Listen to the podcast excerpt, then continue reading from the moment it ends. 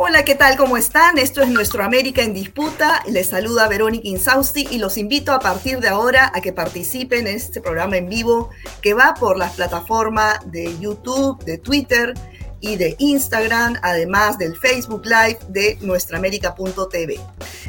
Eh, esta tarde tenemos un invitado muy especial para conversar, para analizar la cumbre que está en pleno desarrollo, la cumbre de las Américas, que la han llamado pues la cumbre del fracaso, la cumbre de las exclusiones, en fin. Y es que el anfitrión, Estados Unidos, decidió eh, no invitar a Venezuela, Cuba y Nicaragua. Como reacción a esto, pues ocho presidentes decidieron no asistir. El gran ausente, López Obrador, Xiomara Castro, el presidente de Guatemala, de El Salvador, el de Bolivia, CARICOM también hizo un pronunciamiento eh, muy fuerte al respecto. El propio presidente Fernández, que se pensaba que no iba, pero finalmente está en la cumbre, pero con una posición eh, crítica eh, como representante, además de la presidencia pro tempore de la CELAC. Vamos a ver cuál es el discurso ya en días anteriores el presidente Nicolás Maduro eh, le había solicitado que lleve la voz de los excluidos del presidente Fernández y que además lo instó a que de una vez convoque a una cumbre CELAC a los 33 países miembros de Latinoamérica y el Caribe. Y que a esta cumbre también se le podía invitar a los Estados Unidos, pero en otras condiciones, para no, no en estas condiciones donde Estados Unidos impone la agenda. Para conversar sobre esta situación, como les decía, tenemos un invitado muy especial. Se trata del expresidente de Colombia y expresidente de la UNASUR, Ernesto Samper. Muy amable, presidente, por estar aquí. Muchas gracias, Verónica, por esta invitación y muy contento de estar aquí con, con su público. Muy bien, presidente. Para empezar, ¿usted cree que esta cumbre o, las ausencias y las posturas de, de algunos de los presidentes de nuestra región, pues eh, se han convertido en una gran humillación diplomática para los Estados Unidos? Pienso que sí, en la medida en que Estados Unidos no obró con generosidad. En las en pasadas cumbres, eh, por ejemplo la celebrada en Panamá durante la época de Obama, no solo pudieron participar todos los países sin exclusión, sino que se incluyeron temas que antes eran impensables en una agenda, como el tema, por ejemplo, de una política alternativa en la lucha contra las drogas o el tema de la normalización de las relaciones con Cuba. De tal manera que mm, para mí resulta inexplicable que en esta coyuntura Estados Unidos haya insistido en la ideologización de las relaciones internacionales cuando existen eh, circunstancias especiales como la propia guerra de, Ucrania y Rusia que hubieran hecho, hubieran ah, sido muy importante discutir y eh, tratar de encontrar comunes denominadores en un espacio de relación entre América Latina y los Estados Unidos. De tal manera que para mí esta cumbre es una, es una oportunidad perdida para introducir temas y para hacer ajustes en la agenda de relacionamiento de Estados Unidos con América Latina. Así es, eh, justamente pues uno de los, de los temas centrales de esta cumbre es la situación, la crisis económica internacional y cómo ha impactado en la región. Y, y, sobre eso, pues al parecer los países de nuestra región, de Latinoamérica y el Caribe, tienen muchas expectativas sobre lo que Estados Unidos podría hacer eh, en torno a la ayuda. Sin embargo, la agenda de Estados Unidos es, eh, es diferente, es, es ver si nuestros países lo apoyan frente a su posición contra Rusia y la China. Entonces, ahí usted cree que eh, los representantes de, de, la CELAC se pueden regresar a sus países con algo concreto en cuestión de alguna ayuda económica o de algún plan integral de, para rescatarnos de esta crisis que cada vez es más grave? Por supuesto que no, y además hay unos temas muy puntuales que irritan la región. Por ejemplo, el señor Trump nombró como presidente del Banco Interamericano de Desarrollo por primera vez en 60 años a una persona no latinoamericana. ¿Por qué no piensa el señor Biden en hacer un anuncio en este sentido y nos devuelve a los latinoamericanos un banco que suyo era, lo sentíamos como nuestro, con figuras muy importantes que estuvieron presidiendo? Por ejemplo, eh, el tema de la OEA, una participación clara del secretario general de la OEA, el señor Almagro, en, el golpe reciente, en el golpe de Estado que se le dio a Bolivia. ¿Por qué no hay una actitud crítica frente a la pretensión y a la acción de un funcionario que está respaldado por los Estados Unidos sobre preservar la, la estabilidad democrática en un país como Bolivia? o la sola invitación al, señor Guaidó para que asista en su condición de presidente sin país. Eh, pues todos esos son circunstancias que eh, dañaron el clima de la cumbre. Para no hablar de que resulta apenas eh, insólito que en una cumbre donde se pretenden tratar los temas de la pandemia, los temas de la vacuna, del cambio climático, pues no se invite a todos los países como si estos tres países no tuvieran problemas sanitarios, no tuvieran problemas económicos relacionados con la pospandemia. Es decir, la verdad es que la crisis va a terminar muy lánguidamente, no solamente por la inasistencia de casi 15 países, sino también porque los temas de la agenda, no nos engañemos, había un tema que le preocupaba a la administración Biden que era el tema de las migraciones. ¿Y por qué le preocupan las migraciones? Porque va a ser un tema importante en las próximas elecciones en los Estados Unidos.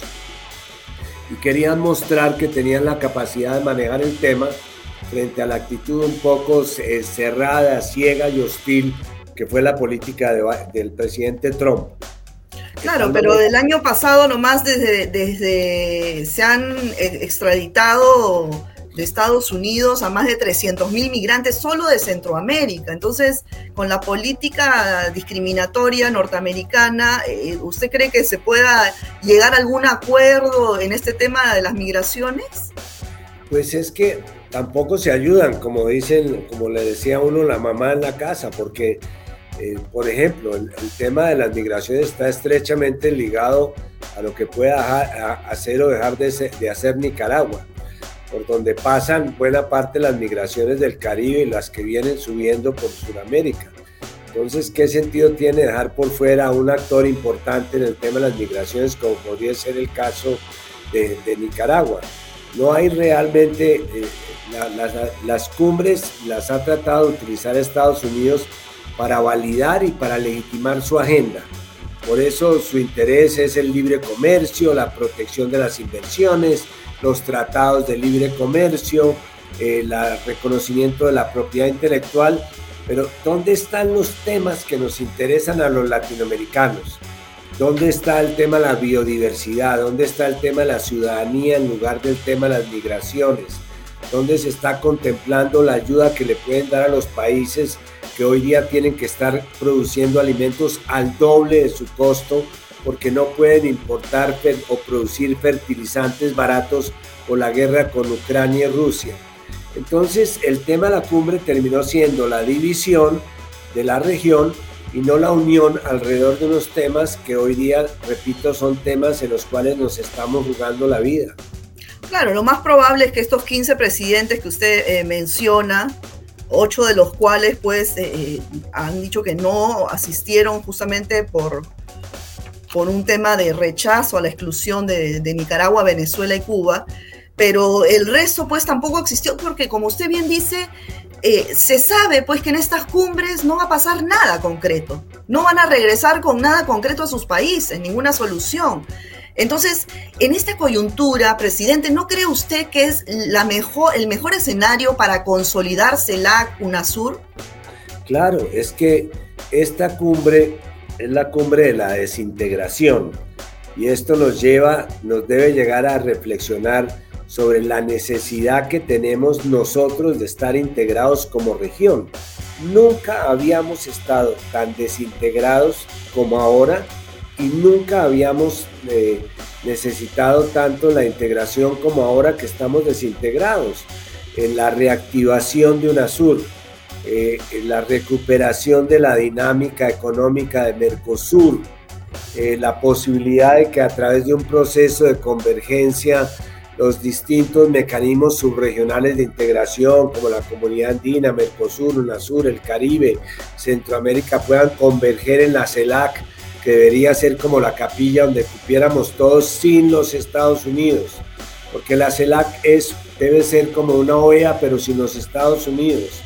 Esto nos debe llevar a hacer una reflexión constructiva y yo reconozco que el papel que está jugando el presidente Fernández de Argentina como presidente de la CELAC que viajó a esta cumbre no es un papel fácil, no es un papel fácil, porque él tiene de alguna manera que representar los intereses de su país, por supuesto, pero está representando los de una región en la cual no dejan entrar a la mitad de la región o no asiste la mitad de la región. Por eso, eh, ojalá que el presidente Fernández seguramente lo hará pues se convierte en la voz de los excluidos y la voz de los que creen que estas cumbres no son efectivas. Ahora, más allá de, que no se va a concretar nada en favor de los pueblos, eh, acá se ha mostrado claramente eh, la debilidad de la injerencia norteamericana sobre Latinoamérica y el Caribe, ¿no? En esta última cumbre. ¿Usted qué opina?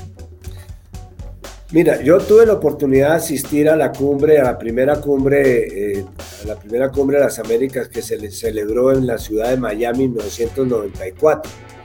Y allí el presidente Clinton nos hizo un, nos presentó un panorama paradisíaco. Nos íbamos a integrar las tres Américas. Eh, íbamos a compartir los ideales de Lincoln, de Martí, de Bolívar, de San Martín, es decir, era, todos salimos diciendo por fin se conformó el bloque americano. Al poco tiempo firmó el ALCA con México y él le hizo concesiones a México que desbarataron cualquier posibilidad de un acuerdo de integración hemisférica. Entonces yo pienso que la región debe primero integrarse ella misma, fijar cuáles son sus prioridades de integración y luego a través de una política de relacionamiento internacional, establecer un nuevo marco de relaciones con los Estados Unidos, con Europa y sobre todo con la China, que es de alguna manera el que ha venido de alguna forma reemplazando a los Estados Unidos en un protagonismo amable, amable con estos países. Aquí están construyendo infraestructura, están haciendo obras culturales, eh, no, no, no ponen por delante sus condiciones. Entonces yo creo que si quieren que discutamos temas importantes, bueno, sentémonos a, ver si la política diplomática de, China no ha sido más efectiva que la de Estados Unidos y por qué lo ha sido. No, y además que hoy en día es el, primero o segundo socio comercial y, financiero de América Latina. Entonces, un poco difícil las intenciones de, de la Casa Blanca de que los países latinoamericanos tomen posición o los gobiernos a favor de Estados Unidos y contra China y Rusia, ¿no?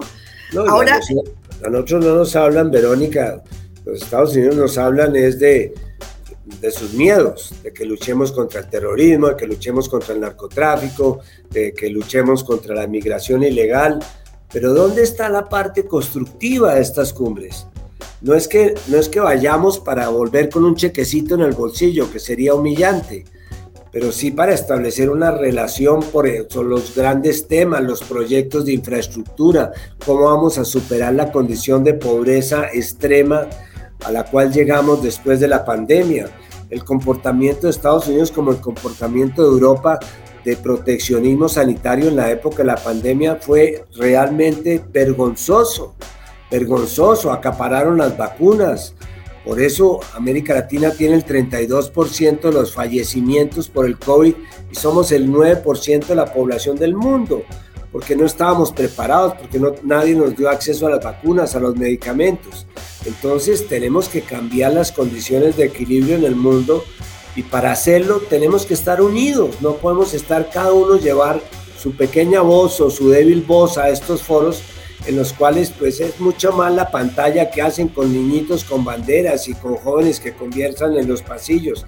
No, lo que queremos no es eh, hacer ruido, sino que haya resultados.